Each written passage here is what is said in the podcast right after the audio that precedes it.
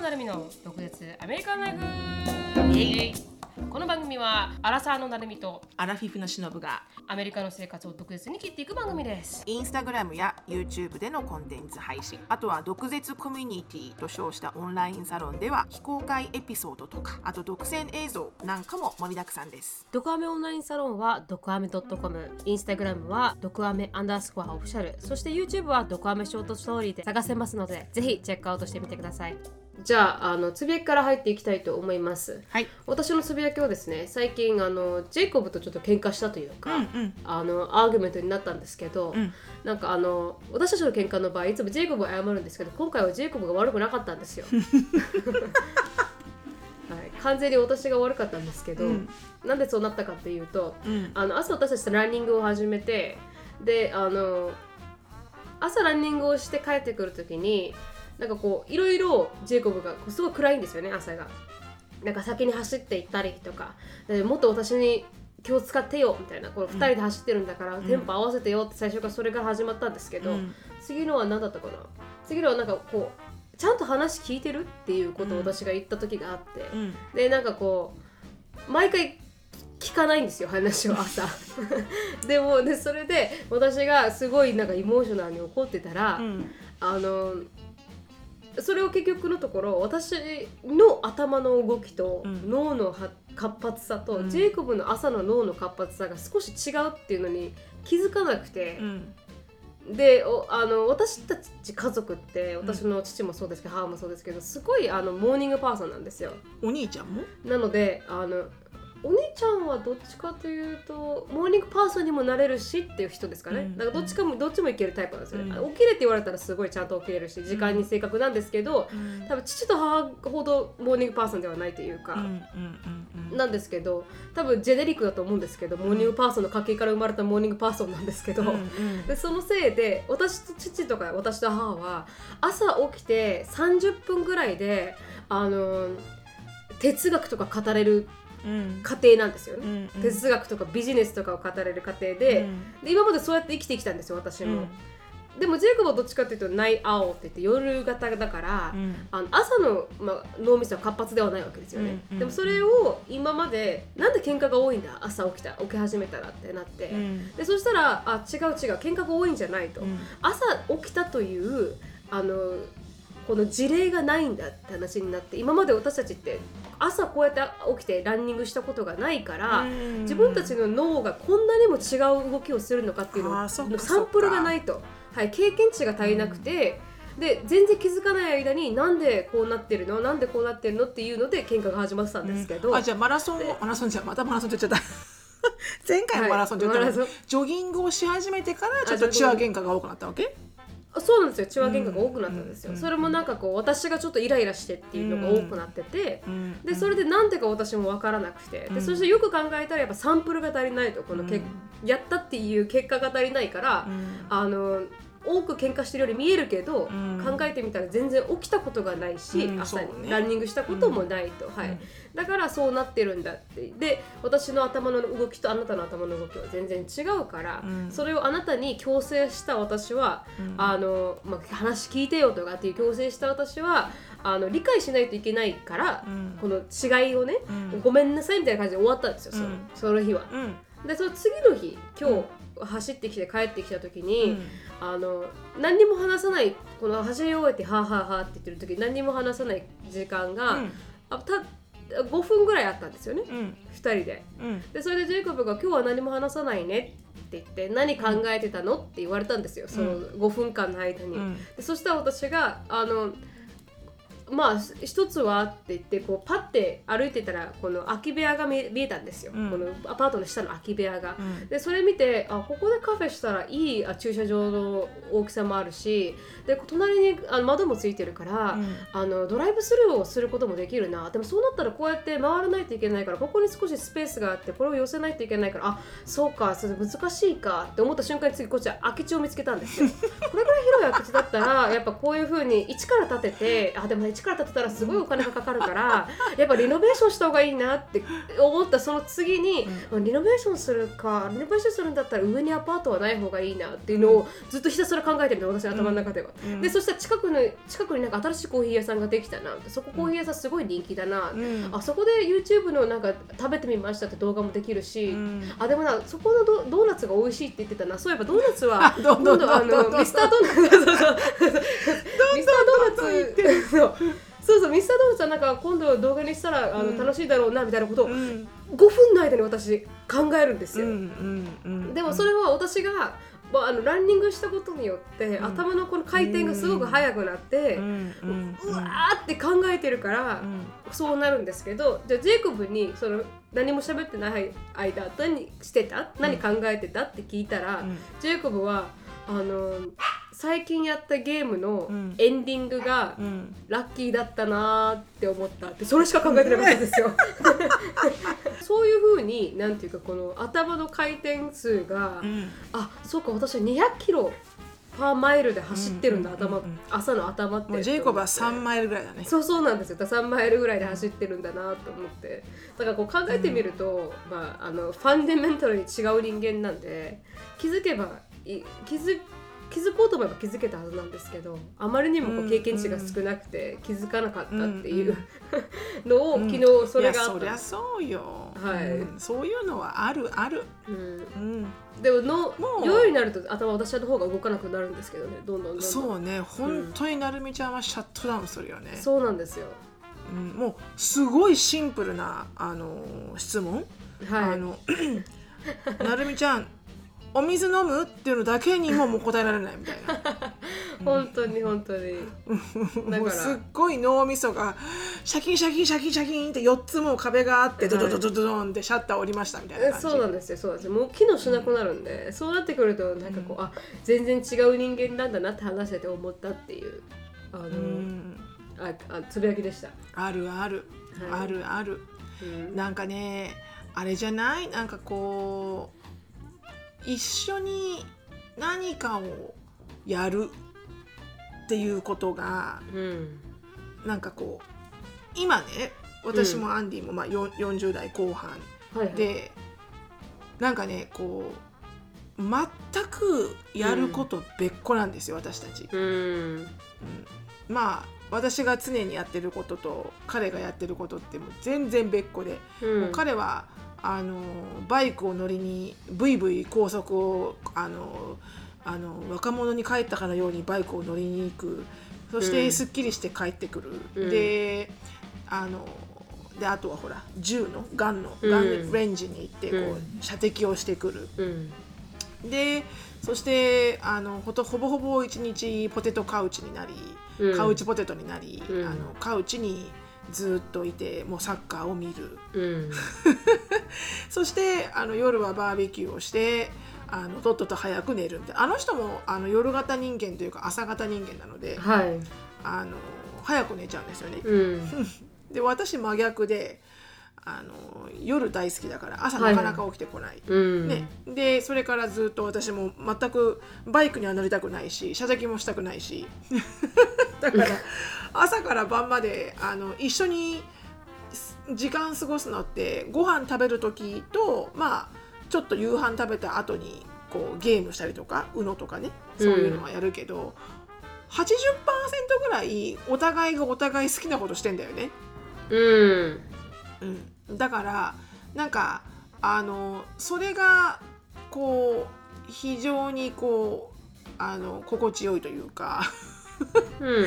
なんかこう気を使わなくてよくなった年代っていうの？なんか、はいはいに20代とかの新婚さんってなんかこう、一緒にやらないといけない感とかあるんじゃないかなって思うんだよね。これなんかせっかく、まあまあ新婚だからなんだけど私もそうだったし新婚時代は、うん。もうなんかアンディだってね再婚したばっかの時はこう一緒に夜あのお休みって寝に行かないと、うん。あのちょっとなんか嫌だっていうか寝れないみたいなこと言ってたからでもそんなこともなんかもう3年も経ったらもう全然「はいはいじゃあお休みぐんない」みたいな。うん「See you in the morning」みたいな感じだから。はいはい。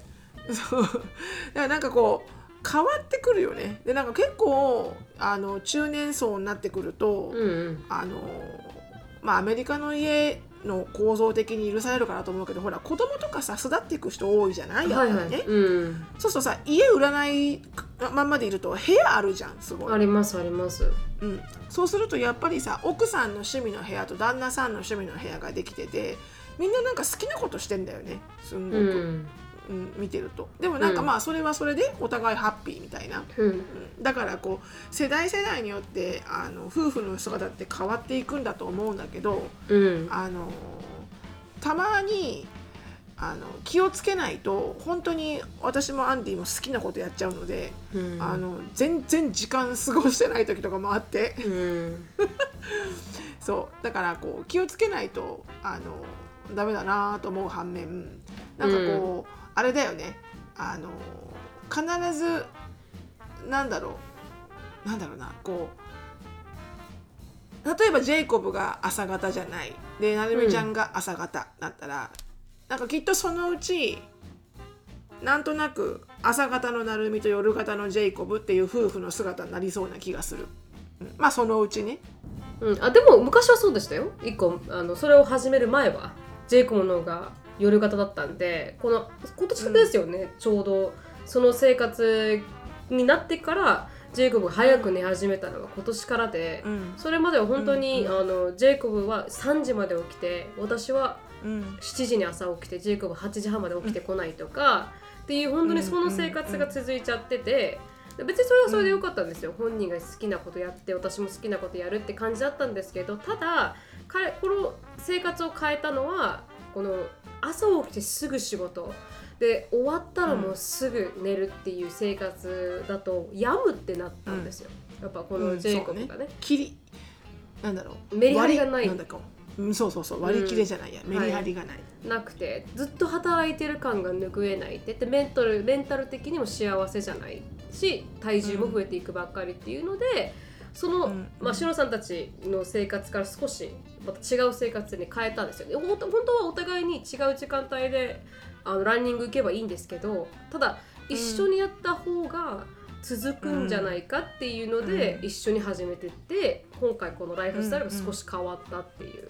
私たちも少しうん結構かなりシロさんたち寄りでしたよ最初。リサうん。まあ去年はずっとそうでしたね。うん。うん、なるほどね。うん、お互いやりたいよとこでやってうんうんうん。まあどっちがどうって話でもないんだけどね。あそうなんですそうなんです。ただなんとなくこう中年になってくるとみんな勝手に過ごしてる夫婦多いなーって思うだけで、うん。うん。だからあの本当に子供いなくなると何話していいんだかって不安に思う人がいるけどちょうど子供が巣立っていくような高校、高校生のシニアとかねもういなくなっちゃうもうどうすんのよ旦那とだけ残って何話すのよみたいなことを言う人もいれば、いやいやもう離れちゃったら離れちゃったでお互いにお互いの時間をすごい趣味に没頭できるからすごい幸せよなんていう人もいて。だからなんか、うん、面白いな変わってくるんだろうな夫婦のあの関係ってみたいなね。うん。まあ仲良くなる人もいるし、それですごい悪くなる人もどっちもいますから、ねそうそうそうそう。すごいディスタンスをね そうそう持つ人もいるよね。そうですよね、うん。でした。それがつぶやきでした。あはい。ありがとうございます。りがとうございます。はい、えー私のつぶやきはですね、はい。あのーちょっと私のあのーまあヒューストン時代からのもう何年ぐらいだろう。もうもうもう15年以上ぐらいの,、あのお友達でカリフォルニアに今住んでいるあの和美さんっていうお友達がいるんですけど彼女が去年ネイルサロンをあの開いたっていう話はちょっと前にしたと思うんですよねポッドキャストで。でなんですが、えーえっとね、彼女が今バレンタインじゃないですか2月で。うん、うん。なのであのすごくおあの良いお話をいただいてまあこれカリフォルニアに住んでる人限定なので 聞いてる聞いてる人はじゃあカリフォルニア行くかってことにななならないと思いますけど。はい。まあカリフォルニアもね日本人多いですしね。リスナーさんもあのある程度いらっしゃるので、うん。あのですねあの毒アメを聞いている方ないしは、あのインスタグラムのストーリーをショあのスクリーンショットした方にはですね、うん。あのキラキラなんだキラキラ薬指キャンペーンっていう名前のもと、はいはい。あの要は薬指でもなんどの指でもいいんですけど要はあの片片手1本ずつうんまあでも片手かあの片手2本でもいいと思うんですよ、うん。ただあの10本の指で2本だけうん。あのバレンタインのデザインをフリーでやってくれるってことなのでうん。はい。なのであの毒アメを聞いて来ましたって言っていただければないしは私があのこのエピソードが収録終わってオンエアされる頃ぐらいにはあのインスタグラムであのその内容をストーリーに上げておきますので、うん。そのストーリーのあの何スクリーンショット等々を持っていていただければ、あの10本のネイルのうち2本をうん。素敵な、すっごくあの彼女すっごい器用でめちゃめちゃ上手なんですよね。うん。でハートとかしあのパールとかキラキラとかいろいろデザインがあってそのデザインを2つ2本分あの無料でバレンタインのプロモーションということでつけてくれるみたいなので、うん。あのその和美さんのあのネイルサロンの名前がカルタネイルっていうんですけどカルタってあのカルタね。あのカルタ。日本のカルタ。あはいはいはい。うん。うん、でまあ要はいろんな彩りがあるみたいな感じかな、あはいはい。でカルタネイルなんですけど、うん。でえーっとカリフォルニアの,、うん。あのハシエンダハイツっていう場所なんですがハイツまあ、うん。皆さんあのその辺の詳細はあのインスタグラムの方で紹介しておきます。ですが、はい。あのカリフォルニアのロサンゼルス近郊に住んでいらっしゃるリスナーさんの方がいたらぜひぜひあのカルタネイルさんの方にあの毒アメで聞きました。ないしはインスタグラム見ました？って言っていただければ可愛いデザインが2本ほど今ついてきますのでぜひぜひよろしくお願いします。かずみさんとはどういう経歴？あこのヒューストンに来られた時に会ったんですもんね。はかずみさんとはそうなんですよ。あのーそうヒューストンに私がいる時に、えーまだあの時エリカが本当小学生7歳とか8歳とかだったかな、うんあのー共通のお友達を通して知り合って、うん。で、えー彼女はすごくあのー面白いあのー経歴というかあの、うん。まあ、駐在お旦那様が駐在してらっしゃってその時、はいはい。で駐在の奥さんとして駐在妻としてうん。いらっしゃったんですけど、共通のお友達で出会って、うん。で駐在の奥さんってやっぱり比較的あのなんでしょうこうクラッシーな方が多いんですよね、うん。すごく。やっぱりこう、あのねこう旦那様についてきて、うんうん。旦那様についてきてあの旦那様を支えてで、うん。あのアメリカで頑張るみたいなうん。結構ちょっと奥様が多くてなんでしょうね。こう気合も入るせいかやっぱりうん。ピシッとしてる方が多いんですよね、うん。駐在の奥さんって。うん。ででもこの和美さんにおいては、うん。最初の初対面からしてもう超ジーパンのホットパンツで もう、うん。すごい足が長くて綺麗な背の高い方なんですよ。うん。で足すごい長い足がブワーンって出てて、うん。でこのなんかジャラジャラな十字架のネックレスとかしてて、うん。でもうパッと見た瞬間にこの人は間違いなくロックスターであるに違いないと思ったぐらいあれ音楽やられてましたよねやってました。実は本当によねギ,、ターを、はい、はいギターを大学時代にバリバリ弾いてて、その旦那さんがその時のバンドのあのドラマー。へえっていう、であのでも実は私駐在なのってなって、うん。え駐在なのってなって、うん。でそれでまあ関係が始まって、うん。で旦那様はアメリカの生活をまあ離れたくないということで、えー会社を辞めて、うん。あの脱サラして転職して、自分で起業をして今カリフォルニアに永住権として住んでいるので、うん。和美さんはあの4年間ぐらいでアメリカにちょっとねお邪魔して、うん。ちょっとアメリカを経験して帰ろうかなと思ったら、もうもうもうそんなどころじゃない。もう 十何年以上もう永住権にもなっちゃって、うん。あのそんなもんだからもう私も働くしかねえってことで。確かに。あのそうそもそもやっぱり何もやってないっていうことがうん。嫌いだったので、彼女は、うん。やっぱり自分もプロダクティブでいたいっていうところとですごくこうクラフティーなんですよね。とってもデザインとか細かいのがすごくできる方、うん。手先がすごく器用で、うん。だからネイルをやるって決めて。でネイルの学校行って、えーのネイリストになって。で、えーちょっとあの修行されてから3年、結構長い間修行されてから、えー去年の、えークリスマスちょっと前ぐらいに自分のサロンを、えー起業されて持たれて、うん。だから、うん奥さんも旦那さんも起業家って感じ、面白いあの方ですもんね。何妻っていうんですか？そういうあの旦那さんが。あ駐在妻さんたちは、あの高貴な方だけどたまにいらっしゃいますね、ちょっとあの奇抜な方がね。チャンチャチャンネルがねちょっとずれてる方がね、そうそうそう、ななんでそうなるからかわからないですけどあのアメリカ人と結婚された方ってやっぱアメリカに何らかしら憧れもあってみたいな感じ。ちょっとやっぱり染まるよ。そのワールドに染まるよやっぱり。そうなんです、んそうなんです。よで中妻さんたちは、まあ、旦那さんが日本人っていうのもあって染まりにくい。日本の、まあ、伝統を受け継ぎやすいのに時たまこの奇抜な 駐在さんがそうそうそうそう。いやいや間違いなくあなた永住でしょっていう感じの。そうそうそうそうそう、いらっしゃいます、なんだろうなんだろうね。あの本当にカラーがあるよね、あカラーがのあります。普通普通に一般人の国際結婚できたうん。国際結婚のず妻さん、うんうんうん永住永住あの永住権持ってる奥さんたち。であとはミリタリーの奥さんたち。ミリタリーワイフの人たち、うん。であとは駐在の方たち、ん。やっぱねカラーがあるのよありねますね。すすごく。属してるコミュニティかなんかそれをうんたまに私たちもあの女子会で結構それをお互いにお互いをのあの罵るんだけど あの駐在の奥さんもいてミリタリーの奥さんもいて、私みたいに普通の奥さんもいると、はいはい。そのステータスをねなじり合うんですよ。いやそうなんだ。それはもう駐在妻だからいいわよねあなたはね。日本に帰れるでしょ会社のお金で。みたいな。確かに。うんそう。確かに。だからミリタリーはミリタリーでね、うん。医療費払わなくていいでしょとかさいろいろ言うわけよ。はいはい。お互いのステータスをなじり合って、そう。でもカラーがあって面白いですけどね、うん、個性がありますもんね。こう日本に来られる日本人の方でも、それもそれだけ興味深いなと思いますけど。うん、そうそうそう。なんです、うんなのでねあのいろんな経験をされてきてる方なのでぜひぜひね、はい。あの女子女子トークするぐらいの勢いで、うん。あの言っていただければあのたあありがたいと思います。はい。ありがとうございました。はい。では次のコーナーお願いします。はい。次のコーナーですね。はい。6絶ミニチュア英会話レッスン。Let's speak English with attitude.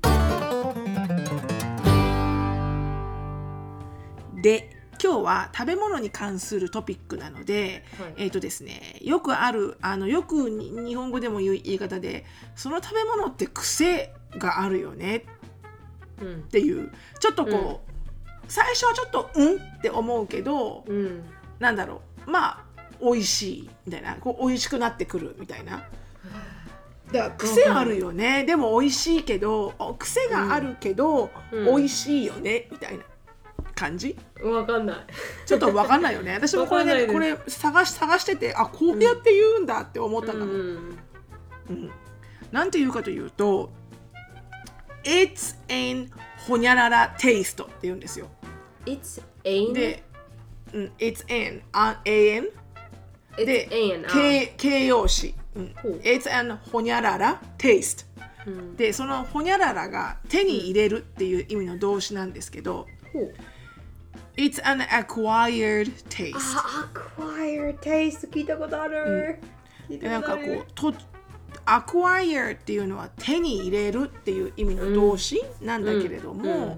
あの要はこう acquired taste っていうと手に入れた手に入れた味の感覚みたいな感じでだから途中で手に入れた味の感覚みたいな風になるらしくて要はこう、うん何回か食べてるうちにうん。美味しいなって感じ始めるような味の感覚ってことで It's acquired, it's acquired taste っていうとあのその食べ物とか飲み物には癖があるね。まあでもいい意味でねうん。美味しいと感じてくるような意味で。うん、へっていうことらしいです。でも中国が使ってたような気がするんだうん。うん。面白いですだからなんかよく納豆とか、あうん。のだからあの外国の方が日本に来て、まあ、納うん。豆最初食べれなかったけど、食べれるようになったと。うん。であの「What do you think of it?」って言ったら「It's an acquired taste」っていうとうんなんかまあ、まずくはない。食べてるうちに美味しくなったみたいな感じ、うん。らしいです。ちょっと上級ですよねこれね。上級ですね。聞いたことあるけど自分で使ったことないのでそうなんですよ。上級でしたうん。It's acquired taste ということですので、はい皆さんぜひぜひ覚えてください。ありがとうございます。ちょっといいですか、はい。昨日見た TikTok でジェイコブと3 1時間ぐらい話したことがあるんですけど英語の内容だったんですけど。はい、でなんかあのその TikTok がいあの an apple であ AN じゃないですか？アップル an apple とか、an なんかこう、まあ、I I 上をあえいお u かなが母音があったらその前は「an」っていうアン AN じゃないですか。で、なかったら A から始まって始まるのに hour だけは an から始まるじゃないですか。an hour って言って1、うんうん。A, A じゃないですよ、ね。H なのに。H なのに。A じゃないのに対して、ジェイコブがすごい1時間かけて説明してくれたんですけど。でその理由がどういう説明だったの？よまあその歴史まで遡ったんですけどそうなってくると、うん。うん。でもまあそれ、要はねあの hour が母音の音から始まってしまうんですよ H なのに。ああわかります？ハワーじゃないもんね。ハワーじゃないんですよ。H じゃないんですフォワーじゃないもんね。そうなんですよ そうなんですよ。あの hour だからあのサウンド、母音のサウンドだから an が来るっていう。なるほどわ母音あえいううの母音のサウンドがあるものはすべて H でも D でも何でも AN から始まるっていう話をしてて、うん。ほう面白いなじゃあそのスペルじゃなくてもいいってことかサウンドってことね。サウンドなんです。だからなんでそうなったかうん。がジェイコブが1時間説明したんですけど、まあ、この言葉交互から始まってライティングに移ったからあのできるだけ言ってる言葉を文字に起こそうとするけど人間はねかそこは完璧ではないから、あのそういうちょっと誤差が生まれてくるんだと。っていう話になって、あ面白いなって言ってあのうん。ジョジャーマニーの言葉から生まれてから始まって1時間ぐらいあの説明があったんですけど、おー。面白いよね、はい、なんか私もねつい最近出したあのあの子供たちとの動画のやつが、うん私がいつも前置詞を間違えるんですよ。前置詞何あのでしたっけ？ in in とあ at を間違えるんですよ、はい私いつも。はいはい。うん。でそれをトピックにしたら多分日本人の人がみんな間違ってると思うからって言ってそれを、うんまああの子供たちがこう行動で表すんだけどこれは何,、何のステーション？それはインアットみたいな。うん。でそれでエリカが言ったのがすごい分かりやすくて、うん。あの例えばショッピング私がショッピングモールにいて、うん。なるみちゃんが家にいるとする、うん。でなるみちゃんが「しのさん Where are you?」って言った時に、うん。私がね「I'm in a shopping mall」って言っちゃうの、うん。はいはいはい。したら違うんだって「I'm at the shopping mall」ってなる、うん。でもでもあの例えばあの同じショッピングモール内にいて、うん。なるみちゃんは、えーっと例えば JC ペニーにいる、うん。で私はメイシーズにいるってなって、なるみちゃんが「しのさん Where are you?」って言ったら「I am in the Macy's」ってなるああ、イント I'm at the Macy's って言わないんだってね。ああ、そうかだからそうん。同じ場所にいる時に対してどこにいる？だったら I am in になるんだけど、うんうん。違う場所から話しててどこにいる？だと at になるんだって。うん。でもそれってじゃあそれを at と in を使い間違えたら、うんめちゃめちゃ意味変なの？って言ったら、うんいやわかると意味はわかると、うん。で、もネイティブじゃないと、うん。変じゃないし意味はわかるけど、うん。ネイティブじゃない。だからなんとなく日本語に直すと、うん。あの例えばあの花屋へ行きましたっていうのと、うん。花屋に行きましたみたいな感覚？うん。どっちも間違ってないけど、うん。多分シチュエーションによっては花屋へなるだろうし、あ、はいはいはい。うん。まあ花屋へがもしかしたら私ちょっと日本語わかんないからね、うん。花屋への方が正しいのかもしれない文法的に、うんちょっとここ崩れると花屋に行ったんだけどさってなるのかもしれない。なります、なります。うん。でもどっち言われてももう意味はわかる、うん。でもおそらくどっちかの方がシチュエーションによってはネイティブらしい伝え方をするんだとちょっと私日本人の話わからないんだけどね。そうわかりますでもそういうなんかインとアットの伝え方がおお、そういう風になるのか。確かにちょっとね面白かったね。うんうん。あー面白いですね。まあそういう中で、はいあの、ねあうんちょっと難しいアメリカの英語のちょっとニュアンスというか、っていうのを学びました。ね分かりえないところはもう無理よねネイティブじゃないからはい無理です。諦めました、もうすでに。そうそうだからもうねそこはねあふーんってすごく興味深く聞くんだけど 一切あのレッスンランしないのそうなんです、そうなんです。はい、その通りです。はい。はい、でした。では次のコーナーに、はい、行きたいと思います。次は次のトピックにはい入りたいと思います。はい。今日のトピックはですね、あの私が見つけた太る中毒になってしまう食べ物、はい。トップ20っていうの。あなたがどうしても食べ物、食べたくなるあれ中毒性の高い食べ物トもうップ中毒20性があるってこと中ね毒性がある。で、食べれば食べるほどもっと食べたくなるもの、そうなんですよ。でニューソフなんていうのかな？NEUSPHERE っていうサイトさんなんですけどそれに行く前に。でなんでそもそもそのトピックにしようかなと思ったかっていうと最近見てたニュース番組でこの60分のニュースが見れる、あのーニュース番組があるんですよ。アメリカには。うん。でその、うん。そこでこの肥満はあジェネリックだってこの遺伝だって言った女性の方が、まあ、サイエンティストの方がいらっしゃってでそこからまあこのいろんなディベートが生まれてるんですけど今それのせいで。だったらもうなんかこう、あ諦めればいいのかみたいな。太ってる原因は親のせいじゃないかとか、あのなんで、うん。じゃあ努力しても報われないって言ってるのかみたいなことを言ってる人がまあすごく増えている状態なんですけどバックラッシュがあ,、あるっていう。でそのまあす彼女が言いたいのは親がこう肥満であると子供も肥満になりやすいと。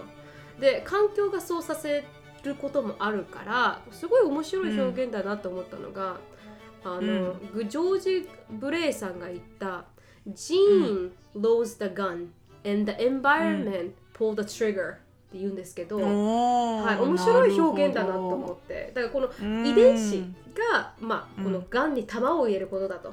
でその環境がそれを弾をなんていうかがんをなんですか？この引き金を引くことにつながるっていうんですか？ううんん、うん。だから。持ってるけど、うん。そういう例えば太る素材は持ってるけどそうでも環境が間違ってなければ太らないよ。でも環境がもし太る環境だったらめちゃめちゃデブるぞお前ってことだね。そうなんですよ。まさにその通り、うん。っていう表現なんですけど面白いなこれっていうのがあって、まあうん。例えばこうディプレッションもジーンからこのだジェネリックから来るって言うじゃないですか、DNA からうつになりやすいのもね、でもそれもやっぱ環境がトリガーを引いてしまうっていうのがあるらしい。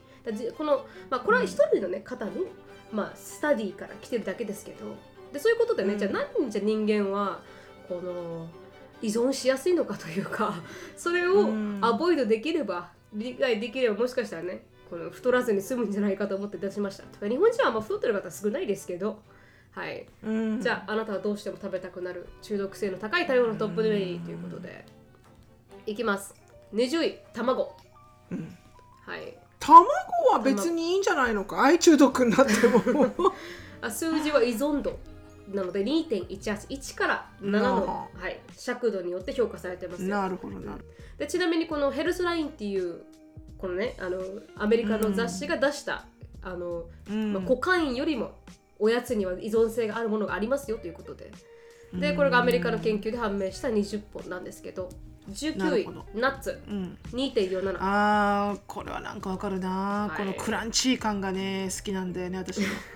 一つ一粒は小さいナッツだがやめつきになりやすいと数数個をつまむつもりが気づきがお腹が膨れていると経過経験は誰にでもあるだろうと予想あ以上にりますありま脂す質分がた多くカロリーが高いので注意していきたいと。ナッツ19位です。そうなのそうなの、はい。結構カロリーあるのよねこれ。そうなんですよね。な健康的と思って選んじゃうんですけどね。結局ファ食べ過ぎちゃうんだよね。そうなんですよね。ちなみにい次に行く前にシロさん1位は何か一緒にゲストしますか？何が1位？だろうって、1位はやっぱりうん。あれかな。あのあれあのグルグルテンというかあのグルテン？うんパン？グルテン。パン？パン？パンとかそういう小麦粉に入ってるグルテンがすごい中毒性があるような気がする。うんじゃあ私は、はあポテトチップスな？るみちゃんもこれ見てなないの？第一。見てないです見てないです。見てないです見てないです。だから分かんないです、私はやっぱりポテトチップス、キャンディーかも迷ったんですけどグミとか、うん。まあ、砂糖類かな、でもなじゃあポテトチップスにします私はじゃあ。うん。じゃあいきますね。おい。18位マフィン。2.50 アメリカですねマフィンって。これねマフィンのねこの上の部分。あわかりますよわかる？このマフィンのちょちょっとこうこう少しこう割れた部分ねパカッとこう割れてるところがもう非常に美味しいんですよね。だからこれマフィントップマフィントップってお菓子があるんですよ。あマフィントップしかマフないんですか？ィンのう上だけしかないやつが。えー、そんなお菓子があるのか。下はさまあ普通じゃん。ちょっとボロボロするし。はいはいはい。この上が美味しいんだよね。あーちょっと焦げてるところがそうパカッと割れてるところが、ううん。ん。マフィンはケーキと比べ見た目もシンプルで感触の罪悪感も少ない。しかし白砂糖が多く使われているため食べ続けると肝臓の負担が大きくなり動脈の炎症を生じることがあるの炎と、はい生じることがあります、ね。そりゃそうだ、17位ステーキ。22.54あそう。はい、分厚くジューシーなステーキは食をステーキ。もそそるが、はい、赤身肉に残る血液には依存性があると。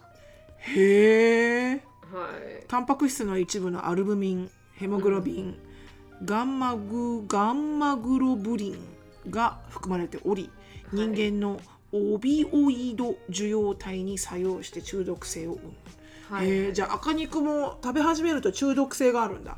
あるみたいです。次いきます。面白いですね。なんか普通に食べてるものですもんね。まあでもまあでも卵とか肉とか別にさ食べちゃったってそんな悪くはないよねね食べ過ぎは良くないんだろうね食べ過ぎは良くないもちろん何でも食べ過ぎは良くないよねうん。次、あグミ16位。意外。グミは大量の砂糖を含んでいる。うん砂糖は快楽物質であるドーパミン放出ドをまあ、即することでニコチンやコカインと同様脳の依存を引き起こすことがあると。うん。これね砂糖ってうん。ものすごいやっぱりさ有毒なんだなって勉強すればするほどわかるんだけど、はいはいはい。砂糖をうん。一回もひ一粒も砂糖をミリグラムも取らない生活してごらん、うん。頭痛くなるよすっごく。あ頭痛くなるんですか？ウィズドローでってことですか、あのウィズドローになるの体が欲しくしょうがなくて、体が砂糖を欲しくてしょうがなくて私一回その、ね、ダイエダイエットした時に、うん。あの糖分だけを100%カットしてくれって言われてうん。最初の1週間すっげえだるくて頭痛いしなんだろうなんだろうと思ったら砂糖のウィズドローでしたそれでどうやって100%砂糖ってカットできるんですか？難しくないですか？今の世の中。あのこういうあのこういう砂糖よ。あのはいあれあれはいいのよ。あのご飯に含まれてる砂糖はいいんだけどこういうあの普通の白砂糖よね。もちろん。プロセスされた砂糖、うん、はいはいはいはい。ハニーとかはいい全然、あ OK です。次15位シリアル。2.59うん、朝朝食で大事のシリアルは、まあ、白砂糖と生成小麦。をふんだんに含んでいるため依存性が高いと、うん。一度に2杯3杯を平らげがちだと。確かにね。ではい。もすぐお腹減っちゃうよね、そうなんですよね、うん。なのでこだわり、まあ、シリアルにこだわりたい場合はうん。オーツ麦とドライフルーツなどをミックスするのがおすすめだと、いやーこれ私も好きです。オーツが入ったドライフルーツ入り大好きですね。あれあんじゃんほら。あの日本のさあれ美味しいやつなんとかミール。名前出てこない。なんとか見あのいろいろ入ってるあんのよ美味しいのが。ほいほいごめんね名前出てこない。いつも買って帰る日本から。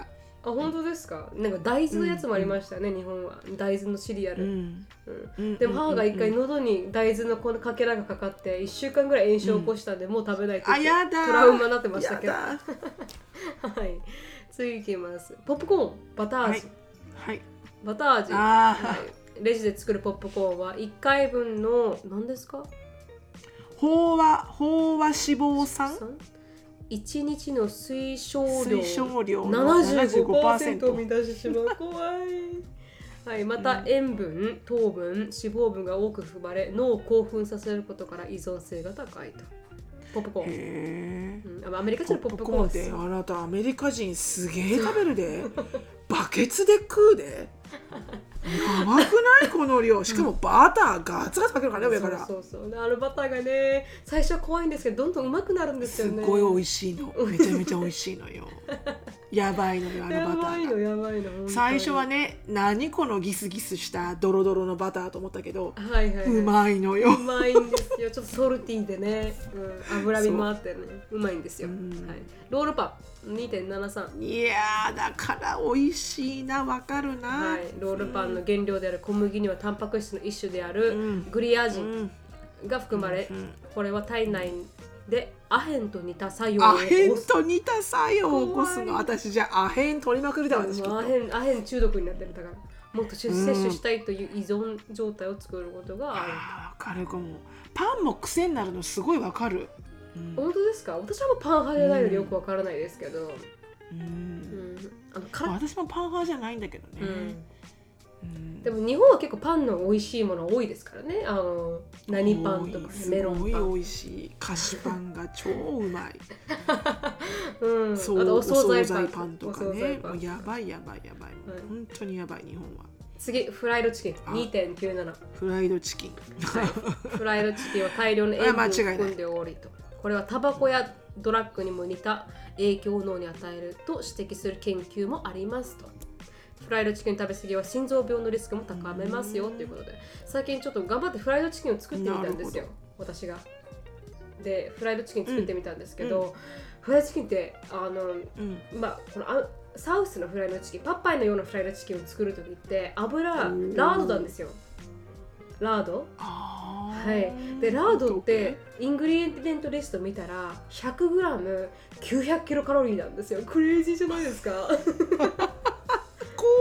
あ怖そうなんです。怖と思って。げえ怖。はいちょっとビまあビりましたね、もうなんか本当あの1個ぐらいでね押さえといた方がいいよね、一1個そうなん。です2個ぐらいで、うん。そうなんですなるみちゃん油ダメだもんね。そうですね。あでちょっと弱いよね。そうですね。古い油が多分ダメだと思います。わかります、うん。新しい油新鮮な油ならいいんだそうなんですよ。今回ラードを使ったんですけど、うん。まあなかったんで買いに行って新しい油で作ったチキンはそんな蒸せなかったんですよ、なんだけど多分、うんあのファーストフードとかって結構何度も何度も何回も揚げるじゃないですか。ねそうね。はい、うんうん。そそれが少し苦手なんだと思います、うーん。はい、でまあ中毒性がありますよ。11ベーコン。なるほど。3.03ベーコンです。ベーコンにも中毒性あんの？はい、ベーコンの美味しさの理由の一つは大量に含まれる脂肪分だと。脂肪ララットを使った実験により脂肪分の多い商品はヘロインと同様中毒 またヘロイン。もうあのベーコンはヘロイン。ベーコンはヘみロイン。んなもうみんなパンにね、うん。パンにバターつけてベーコンつけてた、ね、卵で食べたことはもうヘロインだらけですよ。ヘロインでねあのヘロインサンドイッチですよ、あれじゃ、うん。怖いやばいねみんな、はい。気をつけよう。気をつけましょう、本当に。次いきます。10位です。10位始まりました。チーズ。3.22、あこれは私嫌いな息。あ本当ですか、まあ、うん。チーズに含まれる。仮想モルフィンというのが、うん。まあ、オピオイド受容体に作用して、まあ、ドーパミンと同じものを出す。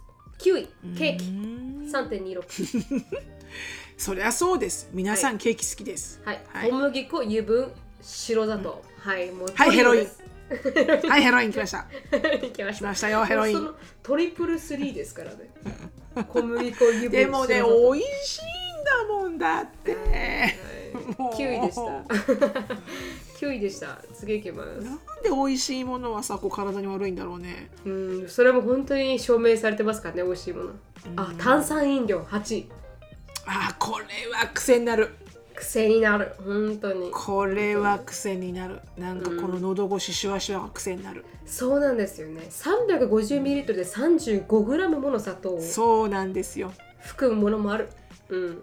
もうねカフェ。そうだそうなんかな歯医者さんで一番やるなって言われるのがそうだ、アメリカでね。でうん。そうだ飲んでるって言うと、うん。あの絶対歯医者さんに「うんうんうん」って言われる。溶か溶けちゃい歯ますから、ね、歯に一番悪いわよって言われる、うん確かに確かに。やめましょう。次7位チーズバーガー。3.51そうか？はいみたいですよ。まあ塩まあまあでも塩パンも入ってるしね肉も入ってるしか。肉と入ってるし油分も入ってると。油分もあって、まあチーズバーガー少しかかりあの中毒になりやすい。いいうんでもさやっぱアメリカ人ってバーガー好きだよね。そうなんですよ。アメリカ人バーガー好きなん私ですよ。全然食べたいと一回たりとも思ったことほらジェイコブ見てて思ったもん。ジェイコブとかあのあのエリカの彼氏のあのジャスティン見てて思ったけど、はいはい。うわーすっげえバーガー食いたいって言うんだよね。うんうん私一回もそんな思いになったことない。でも八代さん、まあ食べてもいいよぐらい、うん。私もね同じ思いだったんですずっと、うん。でもね。日本に帰って、食べたくなるんですよ、バーガーが。でもびっくりしますよそれは。それは何？モスバーガーとかってこと？いやモスじゃないんですよね。エンダーあか普通に？普通に普通にハンバーガーってこと？ハンバーガーが食べたくなる。えー、ちょっとそれはかぶってるんじゃない？の いや何にかぶられてるんですよ私は。アメ誰に。かリカに えーちょっとやっぱバーガー食べたい。ってなってないなってない。でも本当になんかねバーガーが食べたくなるんですよ。あのなんか油っぽさが欲しい。日本がそんなに油っぽいものがないからかな、うん。わかんないですけど食べたくなりますね。うん、なんかねバーガーっていうのもちょっとねあの、かぶりすぎらしいよ。えハンバーガーって言ってあって言われた。ハンバーガー。なんだ。ババーガーーガー食べたくないっていうのはちょっとかぶりらしいからそうなんだ、じゃあハンバーガーって言いますわじゃあ。はい次。あフライドポテト6位。6位入ってきました、あー間違いない。これは間違いない、間違いないですね。大好きですはい。ハンバーガー食べたくハンバーガー食べたくないですけどフライドポテトは高いますよね。そうなんです、私フライドポテトは大好きですね。もうあの いろんなところあのあのほらファーストフード店によってフライドポテトの文化が違うじゃないですか、違います違います。はい、ね、マクドナルドのポテトと、ウェンディーズのポテトと、はい。バーガーキングのポテトで違うわけですよ。そうですそれで結構ねいろんな人とねあのディスカルディスカッションするよね。あなた何派？あバーガーキング派？じゃダメですわ。あバーガー結構太いんですよね。太いんですよね。太いの。うん。太いの好きな人いるからね。うん。で最近出たってたまに出る、はいはい。私の中でもうねあの super duper deluxe 級の大好きなポテトがあって、うんうん。でシーズンでしか出ないんですよ。はいはい。それなんだかわかる？えまだ知らなかったチリのやつですか？違うなんか変なかかってるやつじゃなかったですか？お近いよ。近い近い。なんか変なのかかって、チリではなかったでしたっけ？あチリあのね近い。あのータコベルのあタコフライ。のあタコフライだそうだそうだそうだ思いそう出した。タコスの、タコスのシーズニングがこうシャカシャカでかかってて、はいはい。であのとろけるチーズがついてくるんですよ、はいはい。ディッピングするようんうん。もうあのカロリーとかやばいですよ。もううまくて仕方がないのあれ。アーティフィシャルなねチーズがついてきますからね。やばいやばいもう、はいはい。ほんと大好きです、うん。一回も食べないまま出てしまいましたね。食べたかった。うーんうん。そっかぜひね次回あったらねそうですね。食べて絶対、はい。ドンピシャでもしアメリカにいたら。そうですね。食べてみたいと思いますじゃあ5位始まりました。アイスクリーム、はい。3.68うーんこれも中毒性あるんだね、砂糖だからですか？砂糖と。まあ確かにこのまあ。そうね、うん。乳脂肪分、はい。脳にドラッグにも似た効果を引き落とし。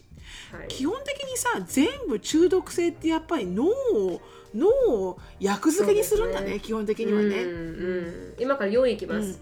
クッキー、はい四位3.71はいクッキー、うん。もうどんどんいきますね。3位。ポテトチップス、あ私の来ました、私のポテトチップス3位でした。ポテおトチップス3位でした、まあチップスもたまらない止まらないよね。うん。なんかね食べ過ぎ何のチップスが一番好き？なるみちゃん。チップスというか私はあのフレーミングハットのチートスが一番好きなんですよ。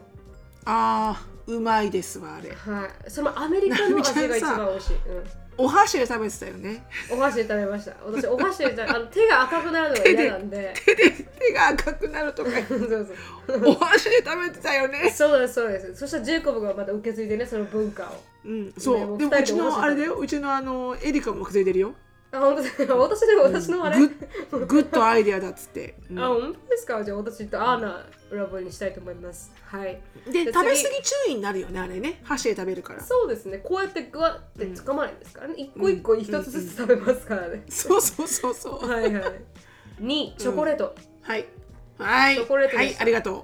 ありがとう。ありがとう。あなぜか礼を言う。ありがとうございまありがとう。すありがとうございますセロトニンが放出されるので、はあもう。い、1位ピザでした。でもさ幸福あピザなんだ。ピザでした、まあ、幸せで高揚した気分が続くと。まあチョコレートがね。チョコレートね。チョコレート。チョコレートはその、うん。幸福ホルモンが出るからはい。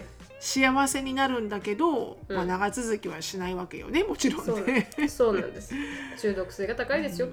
とでピザでした。最後。うんピザはもう。ピザなんだ。はい、まあ、全ての食品の中でも最も中毒性が高いのはピザとなったと。脂肪分塩分だけでなく生地は炭水化物の塊でもあると。塊であもある。もちろんもちろん。高血圧。血圧。は？活性酸素の活性酸素の増加。インスリイン値の急な変動。などをまでおくため過食しないように自制したいとピザなどの多くの加工食品は脳の反応を引き起こし定期的に食べずにはいられない気分にさせる依存性を有していると。1位はピザでした。もうだからピザ屋さんが流行るんだな。そうです。アメリカもそうです。あ定期的に食べたくなるから。中毒になっちゃってるんだね、うんまあプロセスフードはね。まあでもみんな好きだよね。ピザあみんな好きだよね。まあ簡単でいいけどね、うん。うんうんうん。うん。私確かにも確かにはばあのハンバーガーよりかはピザの方が好きかも。えー、えー、えーうん。ブレイキングニュースですね。ブレイキングニュースマジで？いろんな種類食べれるじゃん、薄いのもあれば太いのもあればさ、ほらトッピングとかも。うん。え嘘よ、うん。なるみちゃんハンバーガー？ハンバーガー完全断然ハンバーガーです本当、うん。私絶対ピザだわ、えー。てかハンバーガーってハンバーガーしか食べれないじゃん？あのほらお肉とレタスとケチャップとピクルスととかしかできないじゃん、うんうんピザっていろいろできるじゃん？そうですか？これは私完璧好みだな、そうですねハンバーガー派なんで、うん。はいハンバーガーっていうようにしてますけど。はあそう。いハンバーガー派です。私はピザを食べながらのうん。コーヒーが好きですね、意外な組み合わせ。全然合わないでしょ？全然合わないでしょ？でも好きなんですよ。えー、意外な組み合わせこれもねノンヘロイン状態ですわ。確かにあ カフェインでねピザと。させてね、うん。ね、まあはい。ピザは気をつけよう、うん。そうですね気をつけましょう。皆さんピザはほどほどにしていきましょう。はい、はい。では今日の質問に入っていきたいと思います。はい。はい。なるみさんしのぶさんはじめまして。ペンネーム崖っぷちのビーバーです崖っぷちのビーバーさん。どういうこと？ビーバーなんだけど崖っぷちで崖っぷちでくるくる回ってるのかな？そうそうそうそう。崖っぷちのビーバーさんです、はい。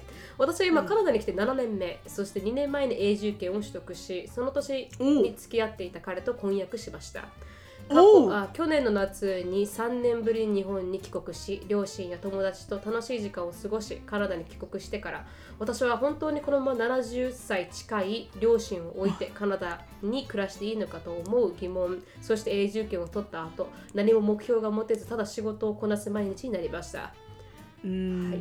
彼の家族とさまざまなイベントを一緒にお祝いしているうちに私も自分の両親とこういうことができたらいいのにと強く思い始めその頃から彼のことは大好きだけどやっぱり両親のそばにいたい気持ちが大きくなりました。さらに家の価値の高騰化で今住んでいる州ではなく他の州冬はマイナス30度に今年引っ越す話も彼の間で出てきました。さまざまなことが凍るな。そうですね要因ですがここ数ヶ月私も彼もお互いのことは好きだけど2人の思い描く未来が違いすぎるから別れた方がいいという結果になり約6年付き合った彼と婚約を解消しました、あらそうなのね、はい。うん。長くなりましたからおふ長くなりましたがお二人からアドバイスをいただきたいのですが7年のブランクは怖いですが日本で再就職し両親のそばにいるかせっかく永住権を取ったのでアメリカにカナダに残るかお二人だったらどっちを選択しますか？あーぜひ迷えるアラサーに救いの手を差し伸べてくださいと。ちなみに32になるので日本に帰った時の社会の目が怖いですか？笑いだそうです。いや32なら全然大丈夫じゃない、ね。確かに確かにうん私全然いけてると思うよ。うん。32は若い日本は本当に。うん。でもなんかね日本も言ってましたよテレビで。35に転職すると昔はなんかなんか厄介者扱いされてたのが働き手がいないからもう35はもうなんかウェルカムみたいになってきたっていう風潮、若いだよねまだ、うん。うん。本当に。どうでしょう？私ねどうなんだろうなだから本当ねそういうあの本当に切にこう悩んでる質問気持ちめちゃめちゃわかるんだよね。うん。わかるんだけど、うん。何が苦しいってうん選ぶことができる立場がすごい苦しいと思うの。うん。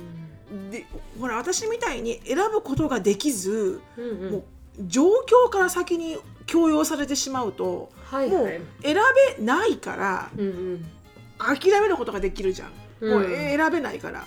うん。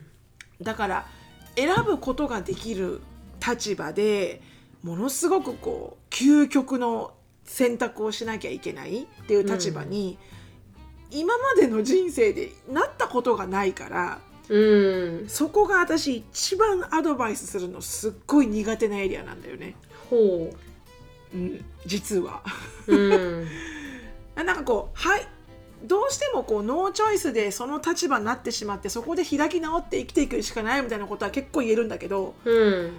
このねもうパッと見て赤か黒か、さあどっちに行ったら私の人生はいいんだって言われた時にうん。うーんってなるんだよね。うんでもなんとなくだけど、うん。なんとなくねこれ私の経験からじゃないよ。はいはい。でもやっぱり嫌なことはうんあのどっちがいいかで選べなかったら、うん。どっちが嫌かで選べばいいと思うんだよね。うん。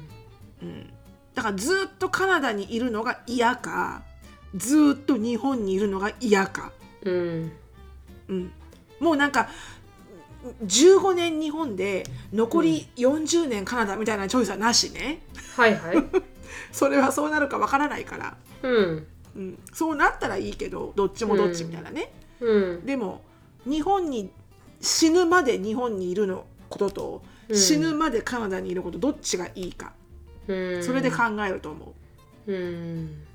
うん。あでも解消されてるんですもんね婚約をね6年付き合ったそう彼とだからチョイスはあるわけでしょ？うん。カナダで就職してカナダでやっていくか、うん。今すぐ日本に帰ってやり直すかっていう選択で迷ってるんだよね。はいそうです。そうです、その通りです。私はどっちが嫌かで考えます。なるみちゃんは、うん私はどっちかというと、まあ、あんま日本を選択した立場ですけどでもなんかどうだろうな。おもしダメだったら別に結婚してないからね彼女が。誰かと出会うこともないですから、だからあだったら一回日本に帰ってきてもいいんじゃないかなとは思います。一回帰ってみて、なんていうかこう永住権持ってらっしゃるので永住権持ってたらカナダなんていつでも帰れるじゃないですかまあどんだけモテるか分かんないけどね、まあそうですね。その期間中、まあ、2年だとしたらね。離れていい期間が2年だとしたら、まあ、2年ぐらい離れて日本で住んでみてでまだにうん。32歳なんで若い方なんででもう少し、まあ、35ぐらいまでちょっとやってみるとか。でそれでダメだったら戻ってもいいと思うんですよねカナダに。うん。それは誰も止まってるわけではないし、でシロさんの場合は確かにその通りで、子供ができてしまってっていう感じで強制的にアメリカにあまあいまあ移らないといけなかったですけど、ね。はい。うん。彼女は多分そう子供もいらっしゃらない感じだから、うんもう少し自由、まあ、うん自由だから悩むとうん思うんですけど、シロさんが言ったみたいに。そうなんだよね、うん。だから一旦こう心配だったら帰ってみて日本のテイストワールというか、そうね。はい、やってみて、であやっぱ日本の環境合わないなと思ったら別にカナダに帰ってもいいだろうしで、うん。まあ2年間一生懸命密に家族と過ごしてもいいだろうしだから、こう別にこうコミットしないといけないっていうよりかはあの、かフットワーク軽く考えてもいいのかなと私は思います。うん。誰かこうそうだね、はい。それでいいんじゃないかな、うん。うん。テイクケアする人がいたらね、シロさんみたいに確かにこう全員を日本に移住させてって言ったらすごいことじゃないですか。うん。うん。彼らの無理無理。そう彼らの人生も変えることになるだろうし、でそうなったら結構うん判断が結構歪みますけど、でも彼女の場合、自分の変えるのが自分の人生だけだから、だったら自分の人生でや日本に帰りたいと思うんだったら帰ればいいし、うんダメだったら戻ればいいし、で7年うん。アメリカにカナダにいたんだったらそれだけの英語力があるわけだから。うんそこまで難しいことでもないだろうし、こう就職としてもね。だからそそれは思いますかね、私と立場だったら。うん、うん。そうだね、うん。それがいいと思う、うん。うん、うんうん。うんうん。大丈夫ですよ。うん仕事は見つかりますよ。なんうんうん。なんだって、シロさん何でもなりましたもんね。すごいな、あの 20 25ドルから何でもなったし、私もホームレスかそうそうそう。ら何でもなったから。そうでしょう、ううんん、そうそうそう。なかなかね。だからもうそのなんとかなるってとこだけは自信がありますね。そうそうそうそうそう。どの道を選んでも、なんとかしてきたとかシロさんは。なる、そうそう、なんとか多分してきたんとちゃんもね思うんですけどね、はい。うん。そういうのはあるから、なんとかな、うん、しできる。やろうと思えば、ね人生ってなんとかなるよね。なんとかもうもうもう無理かもって思うんだけどなんとかなっちゃうんだよね。なんとかなる、うん。まあ、基準を下げればね幸せの基準を下げれば何とでもなりますよね、うん。だから、うん。そこまでこう、うん、日本の社会がこううって怖健い感じ康であればね、はい。うん、あるかもしれないけど。健康であればいかようにもなります。うん、では思いましたはい。うんそうですね。はい。うん、だから私もねなるみちゃん派かな？だからどっちもうん。テイストウォーターしてみて、うん。まだまだ若いと思いますよ。31は、そうですね、確かに。なので、うん。ぜひうん。試してみてください。はい。はい、でも頑張ってください。頑張ってください。じゃあ、ここはここで終わりたいと思います。はい。うんお知らせなどありますか？特にありませんが、はい。えーまあなんでしょう皆さん、えーもしよければ感想等々をポッドキャストのあのレビューをはい残していただければ大変ありがたいです、ぐらいかな、そうですね。ありがとうございました。では、ここで終わりたいと思います。Thank you so much for listening. I hope you're having a wonderful day. Please follow us on the podcast. But we'll see you in our next episode. next episode. Bye! バイバイ噛んだよ、もう噛んだ。噛わりで今ネクソって聞こえた